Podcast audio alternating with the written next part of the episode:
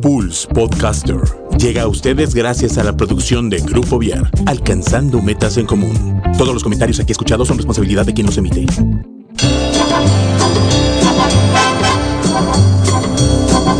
Damas y caballeros, bienvenidos a Pulse Radio, que en esta hora presenta el mejor talk show de la radio en Internet, el After. Con Mike, Juano y Josefo, los caballeros de la noche e invitados, que nos harán pasar una hora divertida llena de crítica inteligente, comentarios, recomendaciones y uno que otro chisme de lavadero. ¡Comenzamos!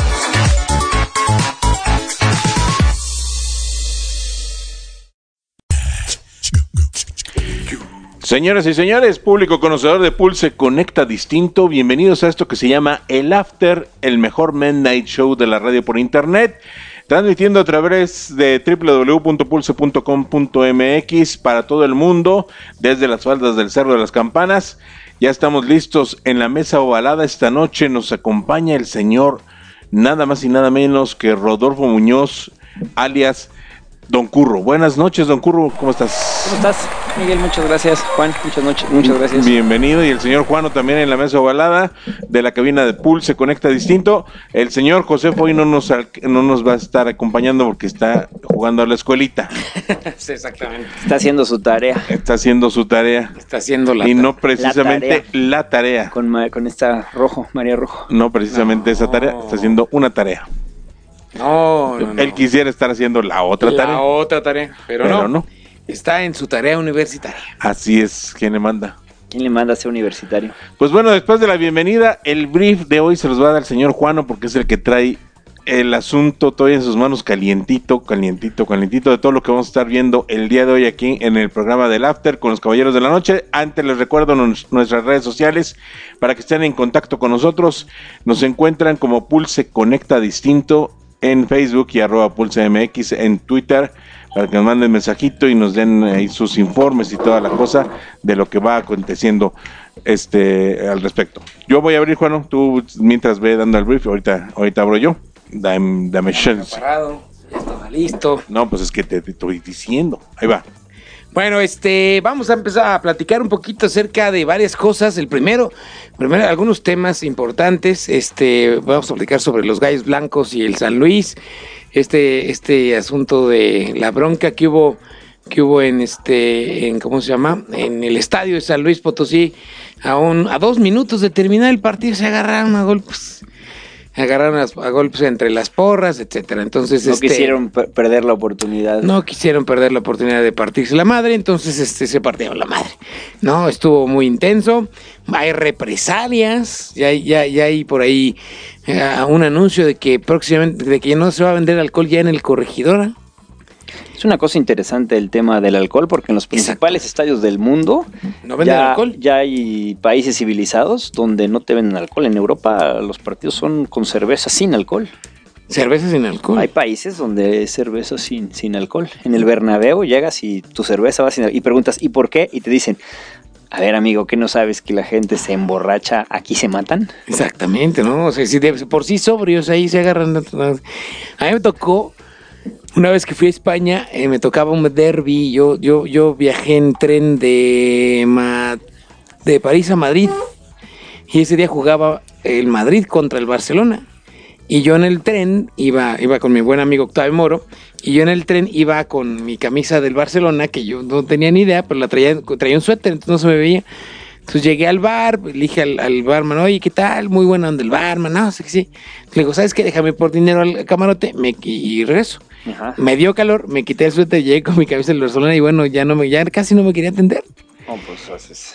Entonces, sí, es una pasión muy, muy, muy, muy desbordada y ah, en, en España, pero pues aquí en México también. Todo es causa del alcohol, este, y pues la verdad que bueno, porque finalmente es un deporte, se supone que no debería estar asociado al alcohol. Pero pues es, es complicado. Yo estaba acostado en Santiago Bernabéu y al minuto 40 la gente se empieza a salir porque se va, se echa un chupe afuera y regresa al segundo tiempo. En serio. Pues nada más como para agarrar y sentir la emoción. Fíjate, en aquí las el, el error que dicen muchos los que estuvieron en, en el estadio de San Luis, que cómo se les ocurre vender cerveza en botella de vidrio. No, es que no la vendían. Sí te la vendían en tu vaso. El tu asunto vaso. es que tenían las caguamas en el lugar donde tenían. O sea, el estadio es muy chico y no tenían un lugar este, en el cual eh, hubiera, en- eh, hubiera un, un este. Eh, Un resguardo un para resguardo las de las botellas.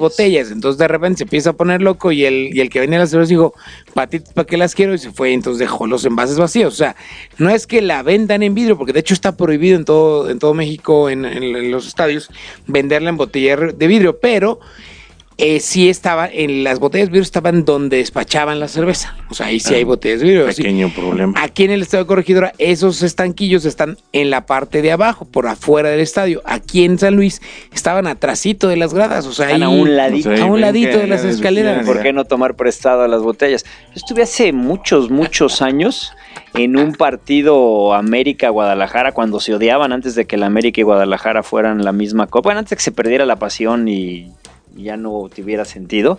En un partido América-Guadalajara en las broncas donde no solo se pegaban los aficionados, sino se pegaban los jugadores. Y si era una cuestión donde se daban con lo que encontraban, incluso con las botellas de caguama. Sí, claro. Entonces es algo que ha ido evolucionando y es increíble que pues con tantos protocolos de seguridad en un partido con tanto riesgo se pueda llegar a una situación de perder el control. Ahora sí, haya empezado quien haya empezado la bronca, se tuvo que haber contenido y no se puede poner en riesgo a tantas familias que van a divertirse al fútbol. Pero yo creo que es parte de lo que estamos manejando. La semana pasada, pues yo creo que va a ser de las semanas más violentas que hemos tenido en este país, no solo por cuestiones futbolísticas, sino por el, lo que pasó en Culiacán y lo que está pasando en todo México por el índice de violencia que estamos manejando. Igual es un reflejo de la violencia que estamos viviendo como, como país. ¿Reflejada en qué? Pues en un lugar donde la gente va a divertirse, termina en, en catorrazos. Pues sí, este, la verdad es que, y aparte se supone que es un ambiente familiar, güey. Tú llevas a tus hijos, No, pero había es- chavito. San Luis y Querétaro traen ya vieja historia desde cuando Querétaro andaba subiendo, que se enfrentó con San Luis, este, por ahí del 2000, ¿qué sería? Como 2005, me parece, alguna cosa así. Vienen las broncas desde la segunda división y es Las una... traen, sí, y, y es el problema que los, de- los dejen crecer de esa manera, ¿no? Y las más con porras, ya se traen ganas y Los habían de dejar en un estadio, es más que antes de que acaben de demoler el municipal, que se los traigan y los encierren ahí, y ya que lo demuelen ellos mismos, ya se den la torre ahí. es increíble cómo arrancan hasta pedazos de concreto del mismo estadio para estarlos aventando. O sea, como que dice uno en qué cabeza cabe el hecho de estar destruyendo el, el- el- el parte del estado. Pero aquí mismo en el corregidora me ha tocado ver cuando se van las, la- las porras, cómo dejan dañadas las gradas por estarle rascando al, al- y- al y- concreto. Y quieren, quieren que les pongan banquita de plástico, todo. no. Quieren O sea, el así, hecho de- así no, pues ¿cómo le pongo si me lo vas a destruir? Si lo vas a de- si no vas a cuidar Si el patrimonio. fuéramos, eh, tuviéramos un poquito de educación en ese sentido, no habría esas broncas, ni habría esa necesidad de hacer tanto, tanto desbarajuste. Pero como dices, ya es una, es una forma de vida de las, de las porras. No, si la- no hacen desmanes, no, no son Y la las barra porras andan ¿no? buscando hasta con quién así echarse el, el- el tirito y ver toda la cuestión. Nada Es más van a complicado. Es complicado el hecho de que un ambiente familiar, yo a mí me tocó ver eh, las escenas de los niños llorando cuando los están metiendo a media cancha, cuando están entrando a la cancha, pero cuando están metiendo los al público a la cancha para resguardarlo, también hay escenas que los jugadores el público de San Luis le va a reclamar a, su, a, a sus jugadores de que por qué perdió. No, mames. O sea, también estás manejando la, Sí, la hay, parte hay- de... hay un, ahí fue un, un- también fue un grave problema de seguridad, ¿eh? no siguieron protocolos, no había suficiente su seguridad, según lo que hemos platicado y que nos han platicado gente que fue, y, y videos, yo he visto muchos videos en Facebook y en Twitter y en todos lados, sí, este, sí es un problema, fue un problema de seguridad, o sea, yo, yo recuerdo mucho aquí alguna vez cuando unos aficionados de gallos mataron a un güey del América aquí en, en el Colorado. O sea, la verdad es que ya hay, ya hay historias muy macabras de, de- este desborda- de- desbordamiento de la pasión. Creo que no debe ser así. Yo sí votaría porque no hubiera alcohol en los estadios. Y otra pregunta que tengo yo, ¿cómo llegaron las piedras y los cohetes al estadio de San Luis? Pues porque no Porque hay había piedras. No, las piedras es de que rompen el estadio. Ah, sí, rompen las No, bancas. las piedras es de que hace cuenta el concreto donde están las bancas. Lo rompen. Aquí la cuestión es con qué le dan, si no sé si llevan, imagínate tendrían que llevar un, cincel, güey, y un sí, martillo claro. para poderle pegar. Las piedras las sacan del estadio. Cuando se avientan piedras en el corregidora es porque rompen la grada. No, Sí. está cañón. No, y afuera, afuera no está muy limpio. No, a las piedras afuera, está- sí, no está muy pues, limpio le las- pegan por las- donde, por donde quieran. el estacionamiento ni nada. Es que ahí, ahí es donde deberíamos ver, bueno, vamos a, a- a limpiar, vamos a quitar para no haya, pero de todos modos, como dice Curro, si no encuentro en el piso, pues agarro lo que, tumbo lo que, lo que sea necesario, ¿no? Para hacerlo. Pero bueno. Pero bueno, pasamos, pasamos a, a- otras cosas. del pozo al gozo. Del El pozo, al pozo al gozo. No, ni tan gozo, porque vamos a platicar de un tema escabroso. Ira salió versus sin esfuerzo. En la semana pasada les dábamos, les la nota y les anunciábamos que es posible que pueda haber un apagón, un apagón digital eh, de Google de, y, de, y de- Google, de este de Facebook y de varias este, plataformas más este eh, que son eh, eh, plataformas americanas que todos usamos y que todo esto es a raíz de que la nueva reforma fiscal, el nuevo paquete económico del 2020 del gobierno federal ya les está exigiendo el pago de impuestos. Y para eso también hoy nos acompaña el señor contador Rodolfo Muñoz eh, Vega, que es uno de los eh, fiscalistas más afamados de- de- del, del- del país. Y, uff, eh, ya ves, ya te- Aquí de la colonia. aquí de, de la, de la- del centro histórico, del de Querétaro, pero De niños héroes. de la Niños Héroes, hoy de la Niños Héroes, porque aquí está, y de Juriquilla cuando va a dormir allá. Entonces, eh, el asunto es, mi querido contador, dicen las malas lenguas que pues el paquete económico ya les quiere cobrar impuestos a estos pobrecitos que no ganan nada, ¿verdad? Está interesante la, la- la- la nota y está interesante en función de cómo lo están manejando, porque el apagón puede venir de dos partes. Sí. Primero, que los, a los que les van a cobrar no les dé y se salgan del negocio. Ok.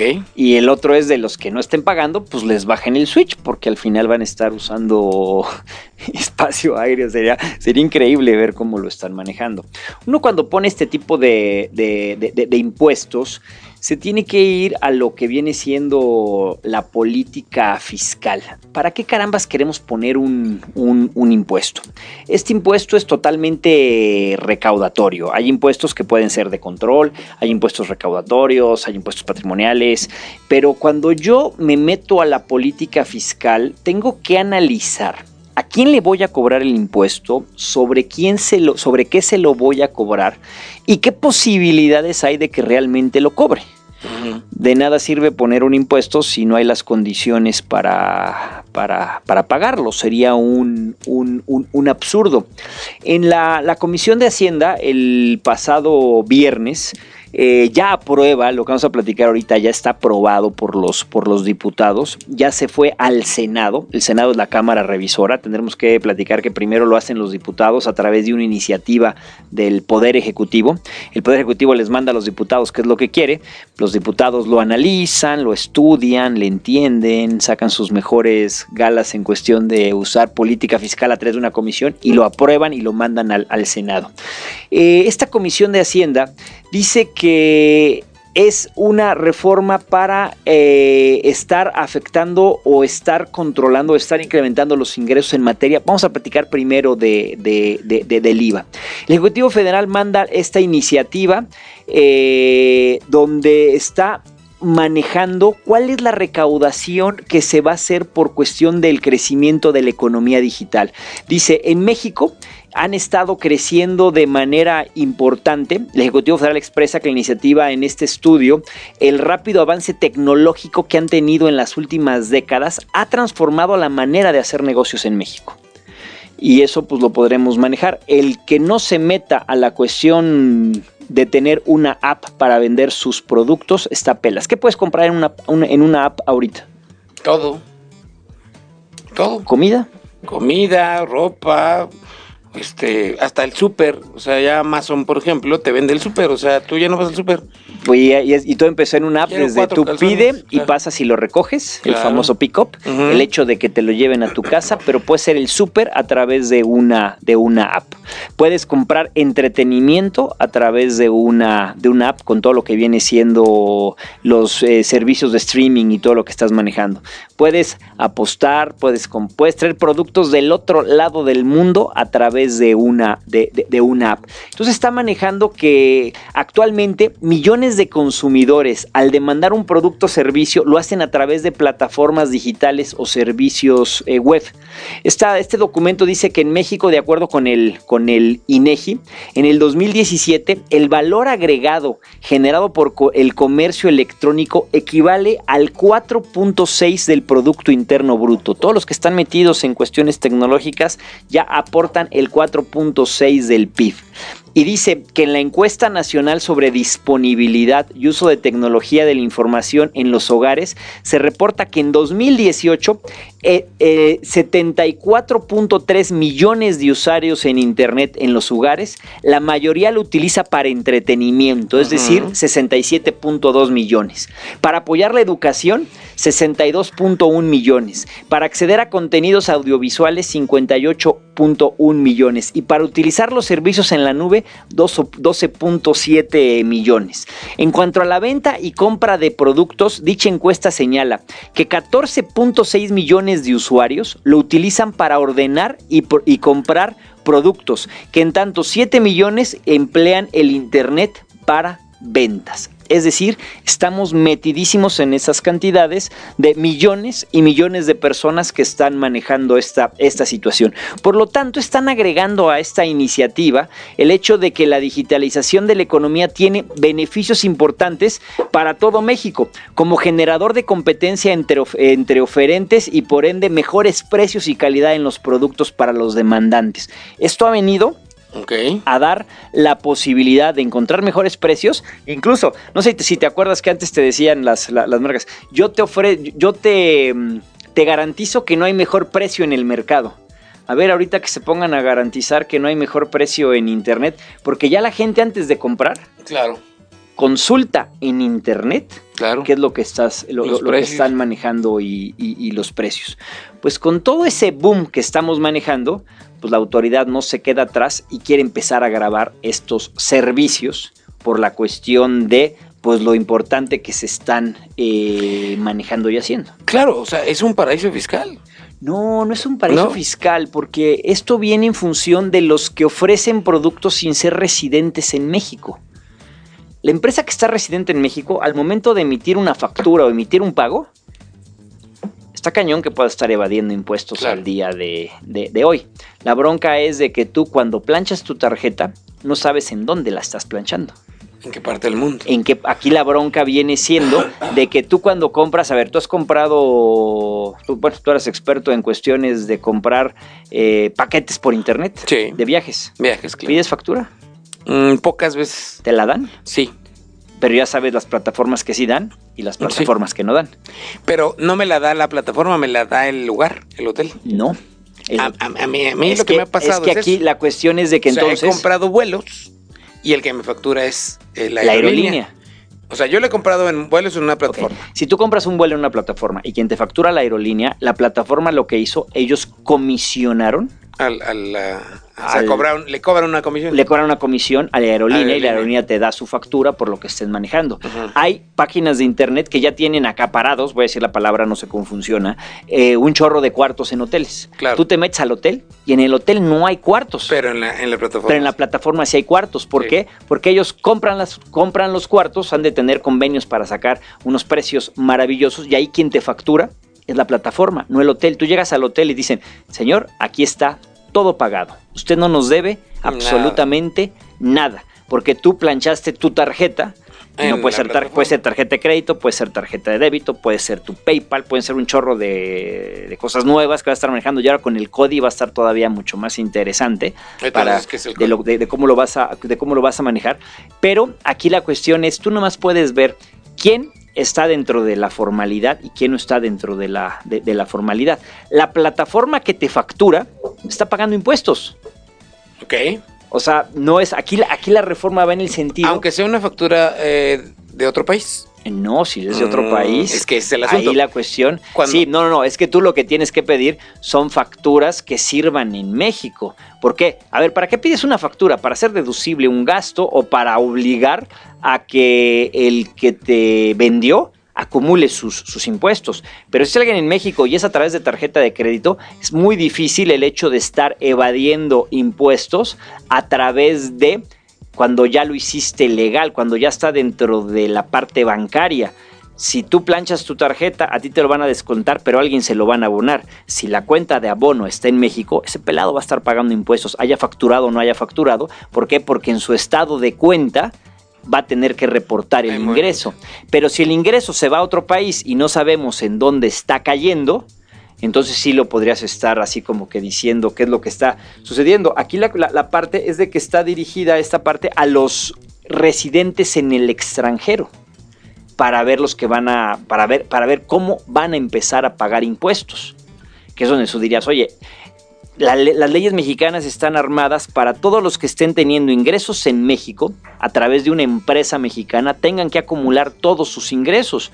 Y no es de que esté exento la compra por eh, va- vamos a decir no me ahí me, me fui a servicios. Ahora qué va a pasar con cuando tú compras un producto compras un libro compras una silla compras un mueble compras un cuadro. Toda esa compra que hay por internet tendrías que revisar en dónde se está planchando el, y a dónde está yendo el dinero, porque los residentes en el extranjero son los que pues empieza a haber broncas en función de si están pagando o no están pagando. Aquí cuando veía la nota, porque me mandaste una, una nota para efectos, y se oye así te- simpática, de lo que puede ser el apagón, Claro. ¿Cómo le llaman? Apagón analógico. Co- co- co- co- Digital, ¿cómo? digital, El apagón digital. digital, ¿no? Sí, ¿Cómo, sí, le- cómo dijiste que venía la, la- Le llaman, este, sí, apagón digital. Dice, esta iniciativa va a sujetar, que se está sujetando a dictamen, también expresa que en México existe un bajo cumplimiento fiscal en relación al IVA correspondiente a la prestación de servicios digitales proporcionados por proveedores no residentes en el país. Y ello, además de afectar los ingresos tributarios, genera una competencia desigual para los proveedores nacionales de servicios digitales, dado que estos sí están obligados a trasladar el impuesto por los servicios prestados a los consumidores nacionales. El que ya está en México traslada IVA, maneja IVA y hace toda la parte por las cuestiones de IVA por vender productos eh, grabados. Pero el que está fuera de México es el que trae el beneficio porque poquitos de los que están fuera de México se caen con su cuerno para estar pagando aquí. Entonces es una competencia desleal para, para ellos. Habría que empezar a analizar qué plataformas no son residentes. Ese dato es el que estoy así como que para buscar para ver qué plataforma es residente o no es residente. En, es- en este caso son 12 plataformas las que no son residentes. Una, A ver, es- ¿cuáles una sería Google. Ajá. Google, ¿qué te cobra cuando compras una, un, un, este, cuando compras un paquete de, De eh, publicidad, para aparecer en... Ellos te dan un invoice, no te dan una factura. ¿Ok? Fa- eh, Facebook, mismo caso. Compras eh, paquetes publicitarios, te dan un invoice, no te dan una factura. O sea, te dan O sea, no te están dando una factura con requisitos fiscales No, mexicanos. te dan un invoice, un invoice americano, ¿no? Eh, Netflix, de igual forma. Airbnb. Airbnb es otra de las que está en peligro, que es, es ese hospedaje, y que de hecho esa, esa ya la traen desde el año pasado, pero la traen los, los eh, hoteleros. ¿no? Entonces, este... eh, Uber, igual, no, Uber no, Uber sí tiene, sí, sí, él, él sí no, Uber factura. sí, yo, yo manejo la- Sí. el, Uber empresarial, a mí Uber sí me da. Ahora, fíjate, ¿quién te da la factura del- del Uber? El que te está facturando es el, el conductor que te hizo el servicio. Ajá. Porque te pueden llegar facturas por pequeños contribuyentes o te, no, pequeños contribuyentes, uy, ya se me la edad, por el régimen de incorporación eh, fiscal o por otro tipo de, de- de- de operaciones que van a estar manejando, pero el que te factura es el conductor. Uber lo que maneja a ellos es les cobra la comisión por el servicio que te están manejando, pero Uber sí factura. Pero, pero te- la factura es de Uber, Uber, Uber. No, la factura es del de cada conductor. Sí, de cada conductor. Cuando te O llega sea, te tu llega relación, si usaste, Pérez, si usaste viaje. 15 Ubers, te llegaron 15 facturas de 15 personas diferentes por el viaje que tú estás manejando. O sea, Uber lo que está manejando es trasladar el costo fiscal a sus operadores y entonces ya nomás el, el, el- el- el trato que trae con ellos viene siendo por la parte de la comisión. Mercado Libre, por ejemplo, también está dentro de esto. Despegar.com, obviamente, eh, una, una cosa que se llama pagadito. Despegar sí da factura. Despegar, pero que- que- es, es a lo que voy. Ellos te dan factura, pero te dan factura porque, porque ya tienen que... Porque los hoteles les exigen también. Ellos les piden a, a los hoteles factura, ¿no? O sea, yo supongo que hay- de estas muchas, muchas plataformas, o sea, las que estoy seguro que no dan factura es Airbnb, Amazon sí da factura porque ya tiene Amazon, Amazon, México. es que acá, al, existir Amazon México, Amazon México es el que te está vendiendo. Ahora, si tú tienes Google, las si dos no- aplicaciones de decir, ah, no, es que en cuál compras, en Amazon México o en tu otro Amazon. Amazon, cuando no es de México, te pide una dirección postal porque no te debería de estar entregando en México. Te debería de estar entregando en el país donde estás pidiendo que, te, que, que- sea la cuestión. Aquí habría que revisar, porque esa sería una forma de control. Claro. Pero aquí se ve que no compramos mucho. en- Bueno, yo no compro en internet. Nosotros compramos mucho. Bueno, tengo un amigo que compra todo. Él es el que dice, eh, yo hago mi súper. O sea, de repente llegan aquí a la oficina de cajas, ¿no? Y ahora que compraste, no, pues el champú, el zapato hasta de dientes, todo le llega aquí. Y aparte le llega más, es más barato que ir al súper. Es que habría que ver quién lo está, manejando por la ¿no? cuestión de los, de, de- de los impuestos. Eh, dice, dice que Alberto Martínez dice que Despedador y Base Buy sí dan factura. Ahí está. Booking no da factura.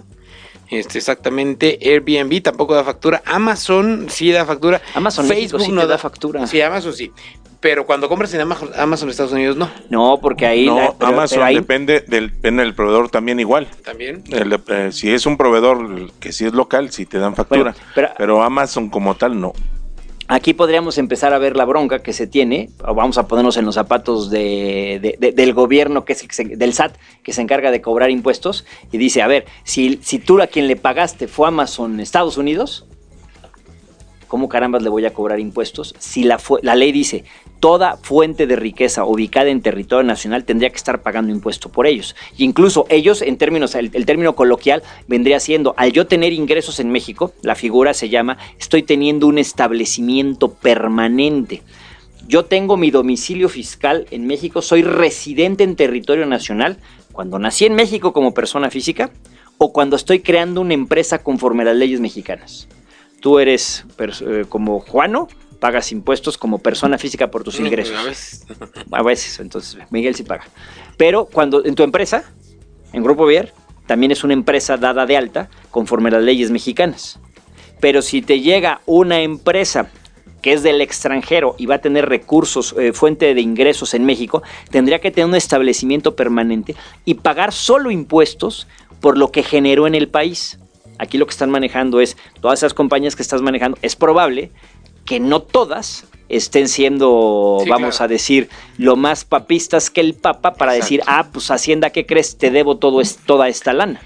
Sí, aquí el asunto está y el peligro está y el, miedo está en que el- los más perros, que los que están poniendo más, mira, no es que ellos ya dijeron, no es que no quiera pagar los impuestos, nada más necesito Dame mm, chance. dame más tiempo porque les dieron un mes nada más para arreglar sus asuntos. Están pidiendo el año. Ellos y están te- pidiendo un año. Ajá. Y la, la UTA sabe en la iniciativa, hay unas hay tres meses. Y unas Sí, hay- ya- y- entonces- ahora, habrá que checarlo. Esto está oficial en función a los diputados. Falta que Que lo manejen Senado. los senadores y falta que lo- Y ahorita estamos muy hechos bolas. Todos los que estamos metidos, que nos encanta leer todo esto, ya no sabemos cuál leímos. Si la iniciativa, Ujú. si los medios de comunicación, Ujú. si la que ya autorizaron ahorita los diputados o la que va, hay que esperar a que salga la buena, La buena, la se publique diario en el diario oficial de- Claro. de- de- de la federación. Que pues es- tardará un par de meses todavía, ¿no? No, no, no, no, no. ¿Tiene que no, ya? No, ya, ya, ya estamos a. Están en discusión y yo creo que O sea, la antes de que que, se aprueba en antes de que acabe este- el- no, antes de de que acabe ¿no? noviembre tiene que estar lista. La miscelánea fiscal. Ajá, ahorita ya la miscelánea fiscal. surge para que ya no, y aplique para además el para buen que se fin. puedan ir de vacaciones. sí, también. O sea, nuestros diputados Sí. tienen que para, estar- para que se puedan estar yendo de, de, de Por eso están en. Fíjate, en esta misma publicación que estamos manejando, destaca el Ejecutivo Federal que de las adecuaciones al marco legal que propone son acordes a los principios tributarios ratificados por países miembros de la OCDE. O sea, esto ya no es así como que nuevo, y habla neutralidad, y vamos a hablar de principios que se están manejando. Los contribuyentes en situaciones similares que, realas- que, re- que realicen transacciones similares deberá estar, deberán estar sujetos a tasas de impuestos similares. Entonces aquí pues, O sea, esto ya, tiene- ya tiene un antecedente. no, a ver, esto- Lógico. eh, sí, esto no es nuevo. Fíjate, yo me acuerdo que esto empezó la, la- la bronca, la primer bronca que yo vi era cuando comprabas una computadora Dell. Ok. La computadora, tú hablabas y te contestaba un cuate. Hola, chiquitico, ¿cómo estás? Y te vendía la computadora. El centro de ventas estaba en el Caribe. La producían en... China. Por decir China, Tailandia, Filipinas. Y te iban avisando cómo iba llegando. La máquina entraba vía paquetería y te la iban rastreando en función hasta que llegaba a tu... Pero de él siempre llegó un momento en que empezó, al- al- fue muy al principio donde manejaba la factura, pues después te empieza a facturar porque te daba hasta un número de importación Claro. porque es un bien que puedes tocar, pe- eh, pesar, medir, que es una computadora. Y que, la se bronca un, que se vuelve un activo. y que se vuelve un activo. ¿Qué pasa ahorita? Si hay broncas cuando tú compras un software. Ok, yo, yo por ejemplo el software lo pago a Apple. Ah, y no hay software mexicano para eso. O sí, No o sea, hay no hay. Entonces tú tienes que pagarle al extranjero. Sí, eso sí. Tú al momento de pagar tendrías que hacer una importación virtual y decir, oye, por esa importación debo mi IVA y lo que te cueste tendría que ser masiva para que tú lo puedas hacer deducible. Si no ese software, para ti no es deducible. Adobe también está igual. En Por eso, cuestión. Adobe. Adobe. Esa, toda, todos esos softwares que nosotros pagamos en México no son deducibles. ¿Por qué? Porque no fue una importación, vamos a llamarla Física. le- física legal.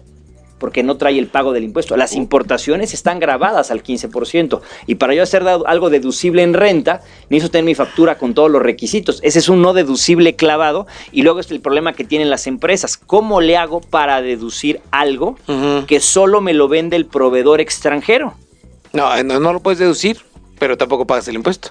Entonces trae- traes broncas. Primero, no, no, el- el- no pagaste el impuesto porque no te lo están trasladando. El IVA no lo pago yo. Yo- Pero el ISR, el ISR a mí me causa el 30% de, de, de- de ese gasto que hice porque no lo puedo deducir.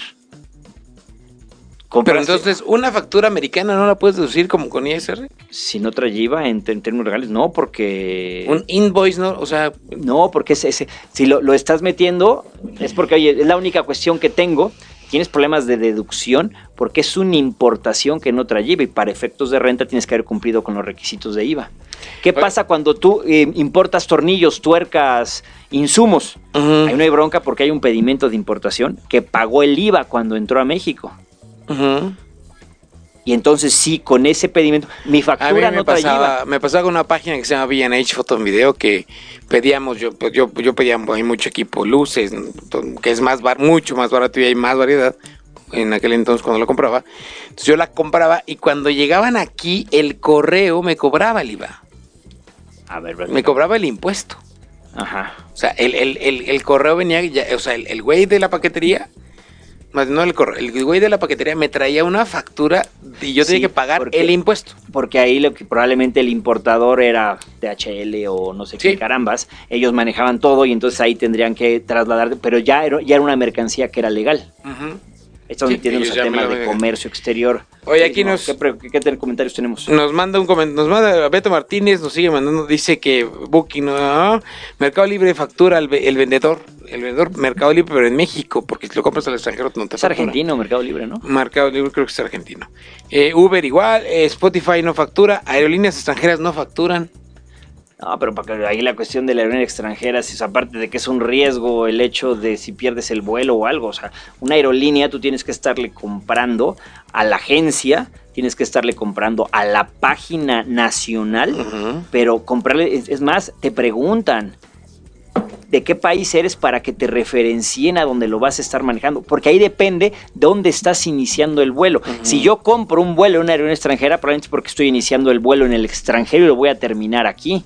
Pero si yo compro un vuelo que voy a iniciar aquí, debería estártelo vendiendo en una aerolínea nacional. Pues estamos en el puro deber ser. Aquí la Mm. cuestión electrónica es donde puede haber muchas otras situaciones. Oye, me dice Qué bueno que, estamos hablando con Beto. Ese es un Claro. experto en compras por Sí, internet. está bien. Dice que tiene un ejemplo chistoso que compró entradas para Disney en despegar a meses sin intereses y le facturó despegar las entradas a Disney. Bueno, Pero no las puedes deducir. no van a ser deducibles. Lo sentimos mucho. Al mismo precio que la página de Disney le costaron. las- Y aparte, pues, le dieron factura. Con IVA y con todo. Pues eso es lo que dice el señor Alberto. Ojalá nos pueda mandar mensajes y si le dieron eso. Oye, pues este es muy interesante toda esta cuestión. Aquí el asunto es que si se cae Facebook y Google, se caen muchas otras plataformas. Por ejemplo, Spotify depende de Google. Mucha gente, muchas, yo conozco universidades, inclusive gobiernos, que dependen de Gmail.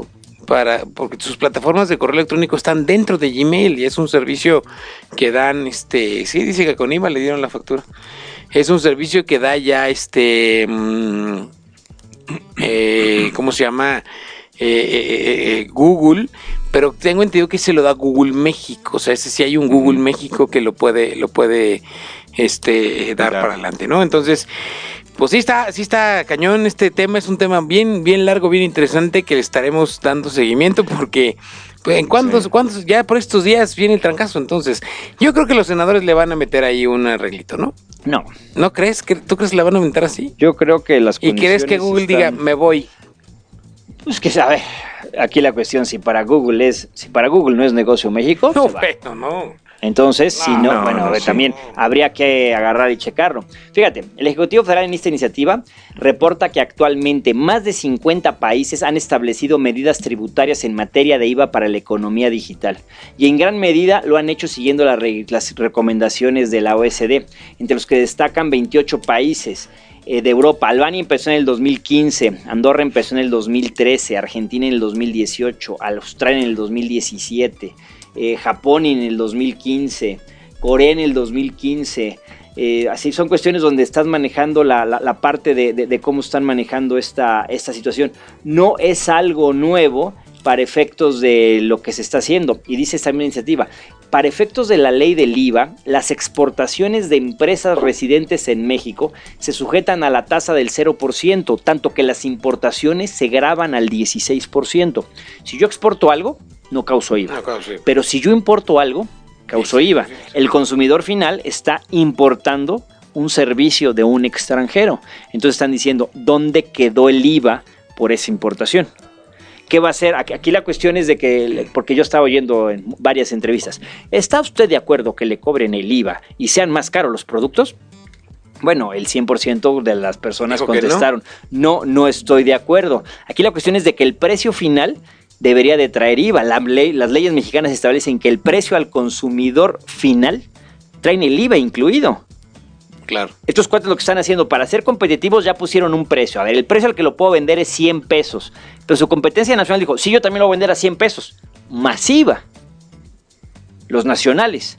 El extranjero tendrá que decir, ok, son mis 100 masiva. Si a los dos nos cuesta 116, ya estamos en cuestiones parejas. Si ellos lo vendían a 116 para, hacer para tener competencia, y si a los 116 le van a meter el IVA, ellos van a encarecer su producto y el consumidor inteligente, ¿qué va a decir? Ah, no, pues me sale más caro Comprarlo por internet. eh, no, no, no, la plataforma fulanita que es extranjera contra la plataforma Mexicana. mexicana, ellos tendrán que reajustar primero sus precios. No van a poder, o sea, perdón, pero por mucho que quieran decir, ah, ok, entonces mis costos masiva, no, pues no, no van a vender porque va a haber plataformas que se los van a dar más baratos.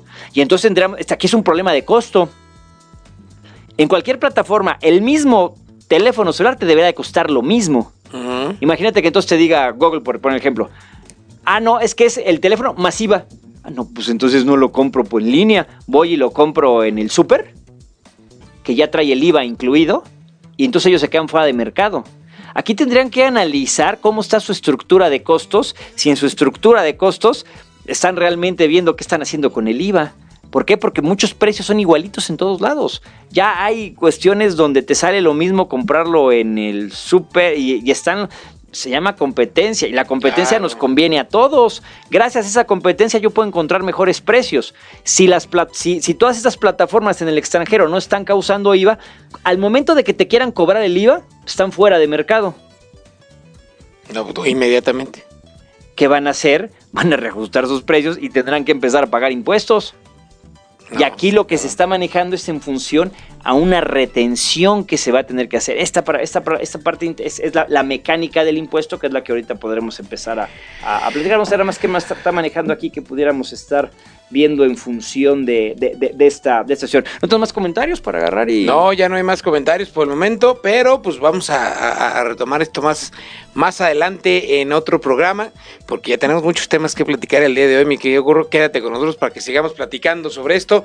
Muchas gracias, está muy Oye, interesante. Lo que, este hace- lo que podemos ¿eh? hacer es ya traemos un ejemplito, ahorita que ya esté aprobado por los senadores y que esté publicado en el diario oficial de la Federación, sobre todo para la mecánica de la retención, porque ahí se va a poner interesante el asunto, porque como el que vende está fuera de México, es obligación del nacional retener una parte del impuesto. Entonces hay que ver Hay que ver cómo, sí, cómo entonces yo lo voy a tener hay que hay, hay que ver la Ah. mecánica porque estaba checando esa parte de, de- de la retención donde viene también una parte en IVA y viene otra parte en Pero, IEPS que es las que Déjame te cuento que, que Amazon sí te cobra el IVA. En sus productos ya está tasado. Fíjate, tu pedido puede contener artículos de uno de los vendedores del marketplace de Amazon México. Los precios que se muestran incluyendo todo IVA que sea aplicable. O sea, ya están los precios, ya tienen IVA. Yo he Que visto si lo, le pides factura o no pides factura, ya, ya es tu problema, ¿no? Sí, pero ese cuate, el que vendió, sí va a trasladar, ya te trasladó el impuesto y lo tiene que pagar por ser que pagar. un residente en territorio nacional. Exacto. Y si tienes cerca, eh, dudas acerca del IVA, eh, productos comprados, bueno, contacta al vendedor, hay que contactar al vendedor directamente para que te den la factura. Los precios de los productos de vendedores de mar- del marketplace eh, que no sean de México incluyen los impuestos y aranceles ad- aduaneros requeridos para la importación, si corresponde en el precio final de compra. Y fíjate, aquí esa parte nada más para darnos color. El criterio que se va a utilizar en esta iniciativa, el receptor del servicio se encuentra en territorio nacional. El receptor del servicio. Yo. Se yo. propone en que, que ello suceda. El receptor haya manifestado al prestador del servicio un domicilio ubicado en territorio nacional. El receptor del servicio realice el pago al prestador de servicio mediante un intermediario bancario.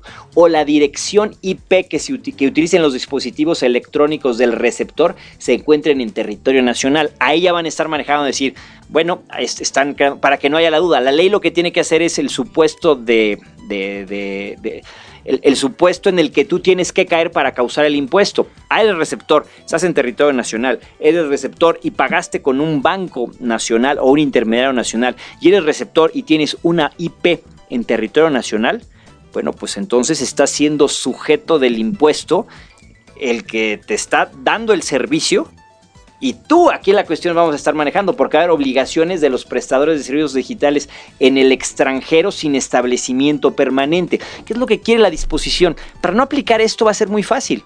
Vamos a suponer, Amazon ya se dio de alta como Amazon México. Ya. ¿Qué tendrá que hacer Facebook? Facebook Poner México. Facebook México. Y entonces, se hará- a ver ¿a quién, les a quién le quieres comprar. Para Facebook va a ser mucho más fácil abrir un Facebook México y no sé si lo haya o no lo haya. Soy No, no hay. Entonces, para efectos de estar, y entonces ya tendrá que estarte dando tu factura porque ya es, residente en territorio y se acabó la bronca. Se van a salir del supuesto porque lo tendrán que estar manejando. El Ejecutivo Federal propone que las obligaciones sean las siguientes para los prestadores de servicios digitales en residente en México. Inscribirse en el RFC, ofertar y conjuntamente con el precio de servicios en forma expresa y por separado el IVA, llevar un registro de los receptores en territorio nacional, proporcionar mensualmente al SAT el número de operaciones re- realizadas, calcular y pagar mensualmente el IVA correspondiente que se trate, proporcionar vía electrónica a sus clientes un comprobante de pago con el IVA separado y designar al TELSAT un representante legal y un domicilio para efectos de esta notificación. Entonces los están obligando Ah, es que va a ser muy complicado ser residente en el extranjero. Date de alta en territorio nacional y ya no te aplica. ¿Cómo lo hacen las empresas este, que A ver. ponen una fábrica? La coca. ¿Quién vende la claro. coca? ¿Vende coca Atlanta? No, vende coca No. México. Claro, Sabritas, ¿quién vende? Pues Sabritas México. claro. Entonces, pues, ay, no es que es injusto para ellos. No, estamos manejando que deberían de ser los mismos precios y las mismas condiciones para todos. Exactamente. Y las prestaciones de servicio pues, llevan IVA. Habría que ver si hay el iPhone, este Apple también tiene ya. Ah, claro, ya, Apple ¿no? México. Apple México. Pues claro que sí. La Todas las O sea, tiendas. de que se puede, se puede. El que lo quieran hacer es otra cosa. Sí. Aquí la cuestión es de que primero el que lo haga no va a tener Es, las que- es que es muy las diferente porque. Google, por ejemplo, Facebook, este, te están vendiendo servicios digitales. No te Apple están vendiendo vende- un producto físico. Ajá. A diferencia de Apple, a diferencia de Amazon que te vende productos y todos esos. O sea, eh, eh, Airbnb no te está vendiendo, bueno, sí, también te vende un producto físico porque es una renta de un espacio por determinado tiempo, pero, pero Google y Facebook sí, sí tienen que O sea, ahí es donde está el meollo del asunto, ¿no? Fíjate, el primer castigo. Derivado de lo anterior, esta iniciativa propone que cuando el prestador de servicios digitales residente en el extranjero sin establecimiento permanente en México, obligado al pago del IVA, no se inscriba en el RFS ante el SAT, dará lugar a que se suspenda la colección de dichos residentes con sus concesionarios en redes públicas y de telecomunicación en México hasta el momento que dicho residente se registre. Ahí es donde está el apagón. Pues a ver qué pasa. Eh, Vamos a esperar a que, a que esto, esto este, se dé, se dé en los próximos meses, en las próximas semanas, creo, entendí, tengo entendido. No, Tiene que ser antes de que yo creo que va a ser antes de noviembre. Ahorita estamos en octubre. Estamos en octubre. Antes del 15 de noviembre esto debe de estar pues. Ya echado a andar. Pues bueno, muy bien, pues muchas gracias, Currito, por esta información tan importante. Ahí, este, si, seguimos queremos al ampliar, pendiente. seguimos al pendiente y a ver si nos vemos ahora que ya se haya dado este, eh, Ah, que- el que apagón. tengamos ya la final. Oye, ya, ya. Con el apagón. Este, ¿Qué no te vamos a poder mandar un? WhatsApp porque No WhatsApp ya no va a haber. Entonces, este. ¿WhatsApp te cobra? Sí. No, no te cobra. Entonces es un servicio a título gratuito. No, pero es de Facebook. Y si Facebook cierra y le bajan el switch, Facebook. El se problema con. Facebook es que como vende espacios para publicidad, ese es el... Es el ahí asunto, donde- si no vendía los espacios para publicidad, no habría bronca. Exactamente. Pues bueno, vámonos con lo que sigue, señores y señores. Vámonos con las series. Miguelito, ¿qué has visto en series por ahí? ¿No traes algún comentario? No, fíjate, bueno, fíjate que estoy viendo, empecé a ver la de The Boys en Amazon Prime. Hijo de la mañana. ¿Se ve buena? No, no, no está, está, sí, no está para niños, No. no, son superhéroes, no es una, no es una serie de superhéroes y no es para niños definitivamente por el contenido, este, que manejan de violencia y eh, sexo no, eh, o sea, no está tan explícito el asunto, pero sí en cuestión de vi- violencia y Te sangre quedó a y todo deber eso, en sí. sexo. Sí, no, sí, ahí sí, pero en cuestión de sangre y todo eso sí está cañón, está cañón.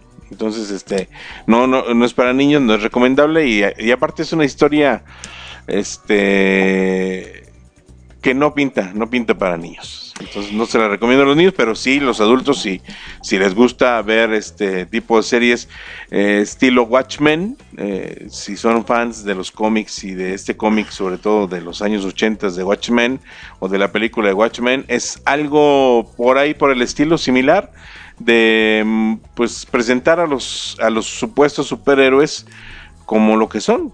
Al fin y al cabo, seres humanos que, que tienen las mismas necesidades físicas, psicológicas de, de los seres humanos comunes y corrientes y no endiosados como, como Superman o alguna cosa así, ¿no? Los, como el Capitán América. Yo ya, yo ya me eché completita esa serie. Está cabroncísima. O sea, no hay. No, no es un blanco negro, ahí es todo gris. Sí. Todos los personajes es gris, gris, gris. Sí, porque inclusive colorido. no eres ni bueno ni malo. No es ni bueno ni malo, sino todo lo contrario. Los buenos no son tan buenos, los malos no son tan malos. Entonces, este, fíjate, ya nos está mandando ofertas de boletos de avión. Ajá. Este, oye, eh, Oye, está cañón eso de está que nos- cañón Nos eso, sí. No, pero me lo mandó una, una, una amiga que nos está escuchando. Ah, bueno, bueno, espanten. eh, yo me eché en, empecé a ver en Amazon de viaje con los derbés. No manches. De viaje con los derbés. ¿Es serie o es película? Flojera. Es una serie, es una serie de, son como ocho capítulos, un viaje que hacen los derbés, todos los derbés, a, a- ¿cómo se llama? A, ¿cómo se llama? A Marruecos, Son ocho episodios de la temporada 1. son ocho episodios. Eh, Eugenio Derbez tiene cuatro hijos, de esos cuatro hijos, los cuatro son con diferentes mujeres. El último y su última niña, que es esta mm, Atala, creo que se llama. Con Alejandra Está con. Alejandra Rosado, que con ella ya está casado, ya, ya, ya Ahí, sentó ahí cabeza. sí siento cabeza bien ya. Y pues que creo que quieren la- otro. Entonces. Porque este, con las otras nada más les entró la... Digo, No, exacto. Eh, de viaje con los derbés, este, híjole, la verdad es que no sé si recomendárselas o no. A mi mujer le encantó, ella ya se la aventó completita la, la serie. Yo he visto dos capítulos. es un la- reality. Es show. un reality show. Yo sí tengo que decir que está muy bien hecho. Muy bien hecho en cuanto, en cuanto a equipo, en cuanto a cuestión técnica, en cuanto a guion, yo creo que si le falta por ahí este el que le pone los toques simpáticos de repente no es Eugenio Derbez, es Badir. es no, el otro. El, el otro que no Este, es... José Eduardo, que es como muy piqui, es muy mamón. Hay una parte donde le están cambiando el, el pañal a la bebé, a la hija de Aislinn, Guácala. y el otro vomita casi ahí, no puedo, y así, con muchas cosas, ¿no? Entonces, Pues si te cae bien los, si te caen bien los derbés, pues llégale, ¿no? Si te gusta alguno de los derbés, llégale a verla. Está muy bien producida, no se van a aburrir. Yo la verdad ya empecé a ver estos dos capítulos. No sé si la voy a ver completa, porque tengo muchas cuest- cuestiones pendientes y, mejores cosas que hacer. Luego en Netflix empecé a ver Ya está la Casa de La las Flores, la de segunda las temporada. Flores. Y Mafufísima. Mafufísima, los primeros dos capítulos, sí se extraña a Verónica Castro Cañón. Este, juegan otra vez mucho con el, el morbito que traen de los besotes, de ahora ya pusieron a la, a la hija como que es bien piruja, a la que es Aislinn Derbez también, que es bien piruja, la otra está loca, bueno, entonces sí les siento que no empezaron, ya también vi los primeros dos capítulos, esta es una serie que estoy viendo con mi esposa junto, o sea, al mismo tiempo, y este, los dos primeros capítulos no nos mataron, la verdad es que la vamos a seguir viendo porque tenemos un compromiso con las series, y la vamos a seguir viendo hasta el final, No ¿no? Ya les platicaré, pero por de entrada los primeros dos capítulos, muy malitos, muy, pero muy malitos. Oye, fíjate que en la plataforma digital de Netflix en, en las tablets te, te maneja ya el top 10 de, Sí. de lo que ves aquí en, Me- en México ahorita, ¿no? No, también en, también en internet. En, en, en- en el- el- en la televisión. eh, No, aquí en la computadora. El 1, Ah, 2, ok. 3. El 1, aquí tengo el- en el 1 la Casa de las Flores. En el, en el número 7 está la lavandería con el señor eh, Antonio Banderas, con Gary Oldman y Meryl Streep. Se me hace que va a estar buena esa película. No, no, no, no sé, no la he visto. La estoy viendo aquí ahorita el top 10 y está en el top 10 está la lavandería y una que no van a creer cuál está ahí. No, manches, hecho, sí, en el número fue- 3. En el En el 3. número 3 del top 10, Ah, sí. Betty la Fea. Pero la original. La original, la colombiana. Sí, está ahí Betty la Fea. Pues hay, hay que verla.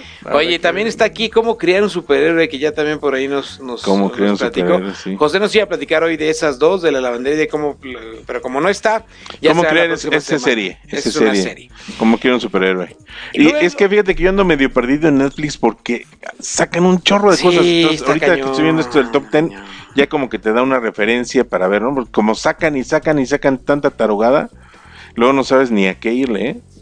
Porque sí te encuentras con cosas que, que son buenas y otras que no son tan buenas. Exactamente. Oye, y luego te voy a platicar una historia triste, les voy a platicar una historia triste, Corrito, antes de que pasemos a que nos recomiendes qué es lo que estás viendo tú, si es que estás viendo algo, porque eres una persona muy ocupada. Netflix hará todo lo posible porque la gente deje de compartir sus contraseñas con amigos y familia.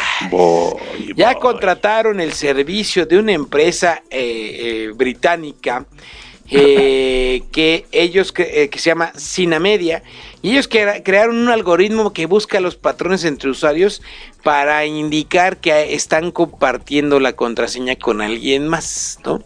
Están haciendo ya pruebas en las universidades que dicen ellos que las universidades es el lugar donde más se comparten las contraseñas. Está fácil. Ya- ellos ya tenían un, un, un asunto de, de, de un- una, una cuestión de que si compras dos televisiones, ¿no? Entonces, por ejemplo, si yo la estoy viendo y la está viendo mi mujer y le compartí la contraseña a un tercero y llega el tercero y les dice, pues no, ya están dos personas viendo. bloqueando. ajá, nada más dos. Yo creo que va a ir por ahí.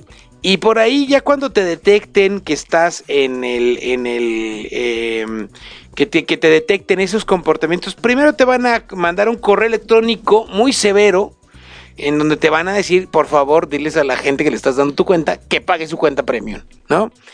Y si no haces caso, si haces caso omiso y sigue reincidiendo, te van a bloquear la cuenta para siempre.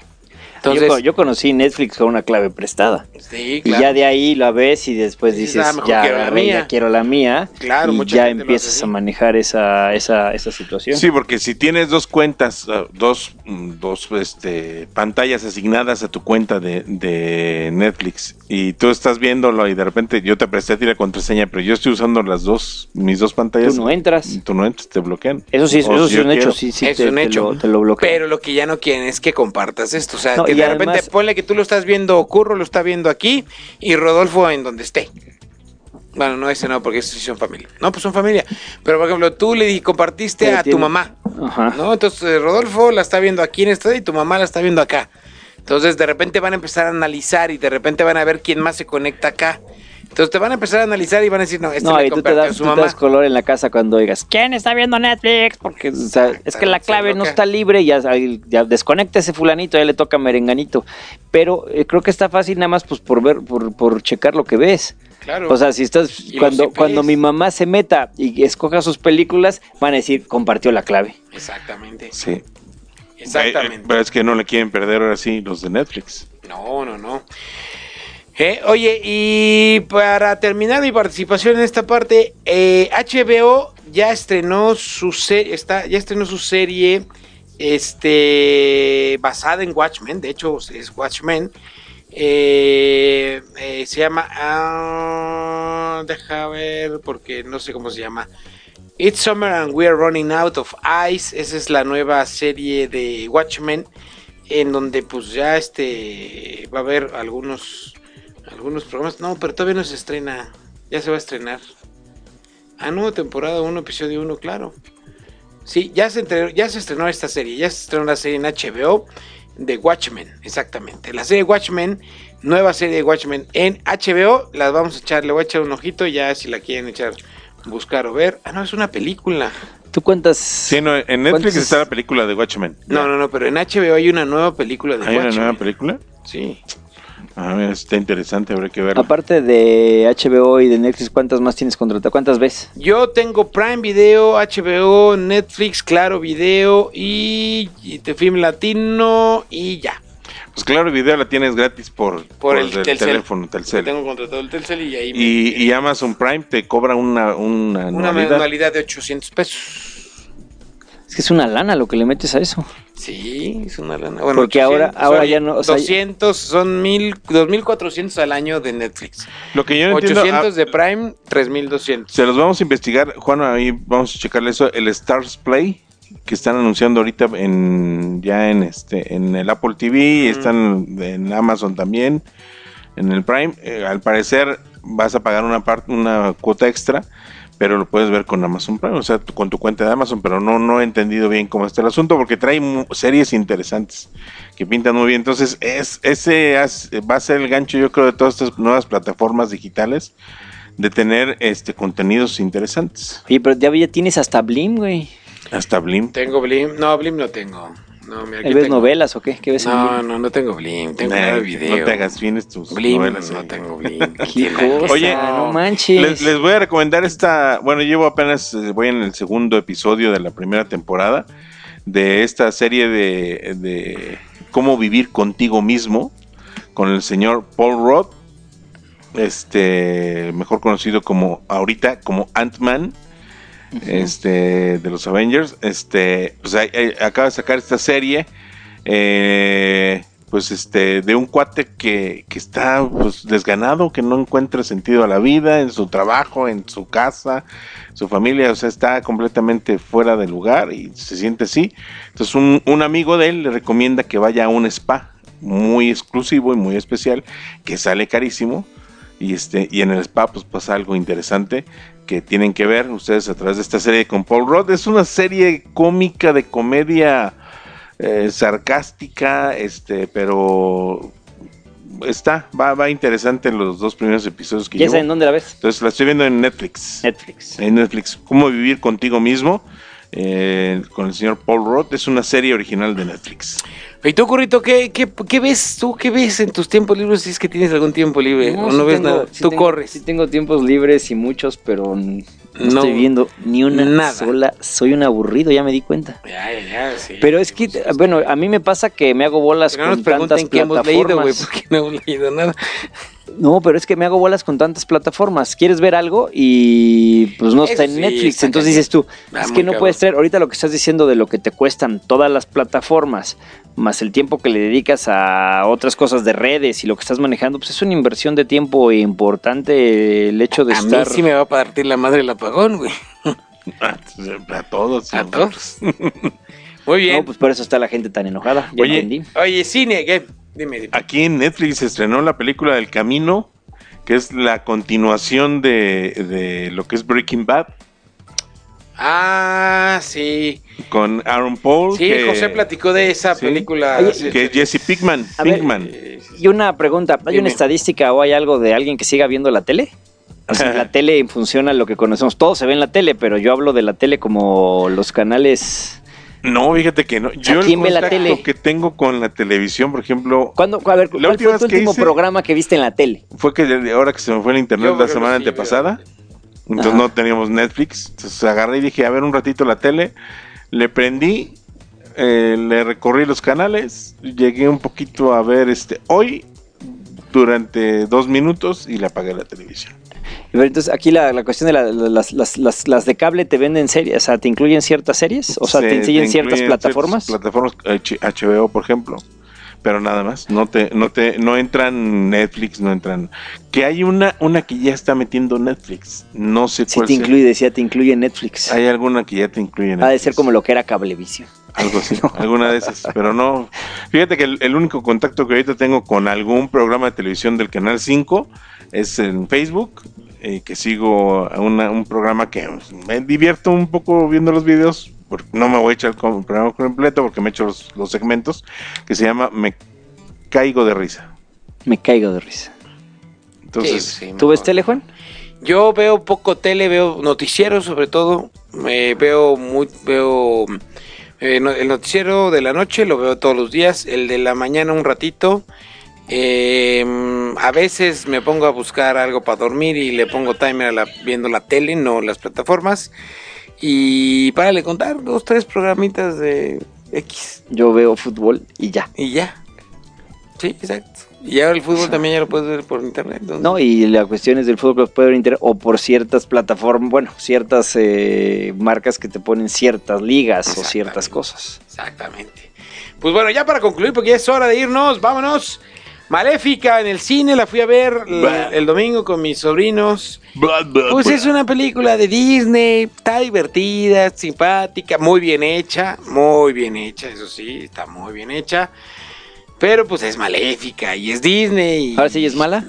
Es mala y luego se vuelve buena y luego otra vez mala. No le spoilees, no le spoilees. y este, pues es que es algo que ustedes pueden ir a ver, que ustedes pueden adivinar, ¿no? O sea, en el tráiler te la presentan como la más mala, pero pues no puede ser la mala, porque finalmente es la nueva maléfica de Disney que es buena, ¿no? Entonces, este, ya saben cómo, cómo termina, ¿no? Mi querida, este, ¿cómo llama? Angelina No, Jolie. Michelle Pfeiffer. Ah, sale Ay, sí, qué bonita reina. se ve, todavía se ve bonita. Sí, no, ella, ella sí ha sabido envejecer con dignidad. Con dignidad, pues, sí. Muy bien, Michelle Pfeiffer, muy bonita. ¿No tiene muy guapa. cirugías o qué? No, No, ni pues, al- botox, ni pero no, botoxiada, a lo ni mejor sí tiene, pero muy Pero muy- leve, muy ¿no? discreto. No como, como esta Meg Ryan. Meg ¿Te Ryan, sí, de Meg qué Ryan? chinga se acomodó. Que chinga se acomodó, ya tiene pinche boca de pato.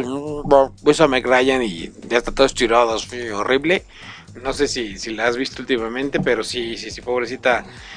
Este, le fue muy mal, pero Michelle Pfeiffer, mi respeto, sigue siendo un mujerón. Está hermosísima. Y mira, aquí está, Michelle, está, aquí está Meg Ryan ahora. Un currito para que la ves. Mírala. Esta no. Esta. Es Meg Ryan. Ya se quedó. Ya se le que Ya se nos olvidamos de la del ángel enamorado. Entonces, yo sí les recuerdo, les recomiendo que vayan a ver este Maléfica. Está una película de los Locos Adams que animada, que Animada a ver, con si- los Locos a ver, también la vamos a ver. No he ido a ver Proyecto Géminis, prometo ir a verla esta semana también para platicárselas la próxima semana. Y, y, este por ahí hay una película que se nota, se ve interesante que también voy a ir a ver, se llama Ellas mandan. Este sale con sale esta mujer, em, ahorita te digo cómo se llama. eh, Emma Thompson, la ganadora del Oscar Emma Thompson, y sale una niña hindú nueva que, que- ha salido un par de películas ya, que se llama Mindy Kaling, salió en la de Ahora Somos Ocho, una chavilla que movía ahí la- la- las joyas, y habla sobre una mujer que tiene, la primera mujer en tener un programa nocturno de comedia, y después de casi 30 años ha perdido relevancia y, pues, y podría perder su lugar. Tras ser acusada de nunca querer trabajar con mujeres, contrata a Molly, que es esta niña hindú, como la primera y única mujer en su equipo de guionistas, y juntas reinventan las reglas de la comedia para tener el programa más exitoso, de la televisión. Se ve Palomera, la voy a ir a ver porque yo soy fan de este tipo de películas. Se ve Palomera, si quieren ir a verla, vayan a verla, ¿no? Es lo que hay en reporto. Ya está en preventa, ya viene por otra vez Terminator Destino Oscuro, que la voy a tener que ir a ver, güey. Es una película que tenemos Sí, que sí. ver. Es como Star Wars episodio 9, que tenemos que ir a verla, aunque ya sepamos que la, esta trilogía es una mierda, pero pues, tenemos que ir a ver Star Wars. Oye, y antes de que nos vayamos, vámonos con música rápidamente. Curro estuvo en el concierto de Guns N' Roses en, en No Guadalajara manches. este viernes, El viernes pasado. ¿Y todavía ¿Qué rockean? tal? ¿Qué tal estuvo? El concierto estuvo increíble. Ellos, buenísimos. Ellos son la neta del Ahora, ahora sí se movía Axel Rose porque no tenía la pata rota. No tiene la pata rota, que fue lo que lo, lo fuimos a ver que hace dos años, ¿no? Dos años, sí. Luego todavía vino el año pasado al Plaza Reportes en otra, en otra gira y ahorita fue a Guadalajara después de 26 años. Creo que no habían- creo que eh, ni cuando eran famosos vinieron tanto, güey. Ni cuando eran famosos habían venido tantas, Tanto tantas veces. Pues que ya vieron que aquí sí hay mercado No, hombre, de quien, les compre. Aquí vienes. La bronca que hubo en el estadio es que tus boletos no te los checaban, o sea, no había el lector de boleto Electrónico. electrónico. El primero que entró dijo, no los checan, todo el mundo los imprimió y bueno, hubo gente colgada hasta de las lámparas. Uf. O sea, colados. Colados a lo, a lo bestia, no cabía nadie, cerraron las puertas, mucha Y gente con boleto. Con boleto se quedó de- fuera. no sabemos si del boleto fake o del boleto real se queda, queda afuera y en lo que podían entrar, igual al final pudieron entrar todos, pero pues con el concierto empezado. no, cuando- ¿Tú entraste el bien o más? No, yo entré tarde Uf. por la cuestión de estarte formando y ya dices, oye, traigo un boleto, la fila, pues por supuesto que todos cabemos, no, no todos cabíamos. Creo que fue una irresponsabilidad de los organizadores porque sí pusieron en riesgo a los de adentro que no se dieron color, a los últimos sí se dieron color de lo que estaba pasando con un sobrecupo impresionante. No hubo problemas adentro porque pues todos van a lo mismo. Ahí sí vendían alcohol, sí vendían cerveza maravillosamente. La venta de cerveza Sí, pero fue pues una hay cosa es- increíble. Es, es- es más tranquilo porque es gente rucona, ¿no? No, como- y, como tú, y vas, o sea, No, como yo, es, vas es al- diferente mentalidad, Vas a lo que vas, ¿no? diferente nivel cultural. Ah, sí, no te vas a pelear con nadie, claro. Si no, vas a pelear con claro, nadie. son, todos fans del mismo güey que está ahí. El concierto así mara- mara- ma- maravilloso, pero sí Guadalajara creo que no está para un evento tan tercermundista. Es el evento más tercermundista que me ha tocado ver en función de, De organización. de organización, de para entrar, de cómo te revisaban, podías meter lo que querías, te podías meterla por la puerta que querías. Cuando Pero- los mismos vecinos, el comentario de los vecinos de afuera, que debe ser muy complicado vivir así a las Sí. afueras del estadio, la gente decía, sí pude entrar a ver X número de canciones. Se corrió la voz y la Y gente se, fue a colar y se fue a meter al, al concierto, que es una falta de Son- respeto para los que ¿Era pagaron. ticket? ¿O ticket, Ticketmaster, perdón? No, no era ticket, era St- Stop Hub o una cosa Ah, así. claro. Es que luego las boleteras patitos están Era bolet- Sí, pero oye, que inviertan en el Claro, lector de lo claro. que tú estás manejando y pagando, porque pudo haber sido un, Un desastre, problemón. claro. Y entonces le habían echado la culpa a los rockeros, que son de lo peor. Marihuanos. Marihuanos. y Claro, toda la como. Y tú. Y, fue culpa de la, de, de- de la De la organización. Pero bueno, lo bueno es que no hubo eh, este No hubo percances. no hubo percances y, y pues pudieron escuchar a Guns N' Roses este, en vivo nuevamente aquí en. México. Muy buen concierto por lo que se ve. Yo vi muchos videos de mis amigos que subieron. Bueno, uno, Miguel Muñoz, que le mandamos un saludo. Y nada más para despedirnos, Beto Martínez nos dice que él solamente ve, ve béisbol, americano y fútbol. Puros deportes. La tele, ya la, puros la deportes. tele sirve para ver deportes. Exactamente, porque te gusta, es, es en vivo precisamente.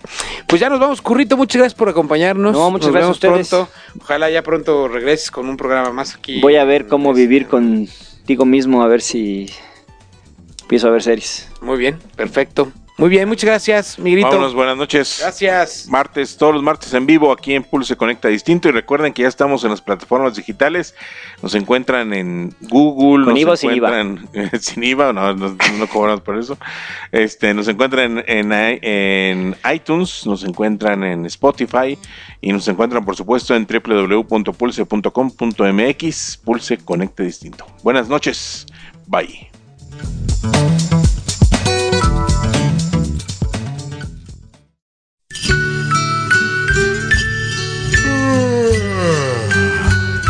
Por hoy, los caballeros de la noche se retiran a hacer la meme.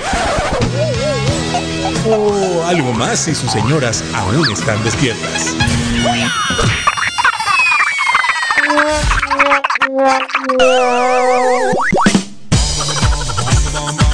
Recuerden que los esperamos todos los martes en punto de las 8 de la noche en el After de Pulse Radio. Conecta distinto. Hasta la próxima.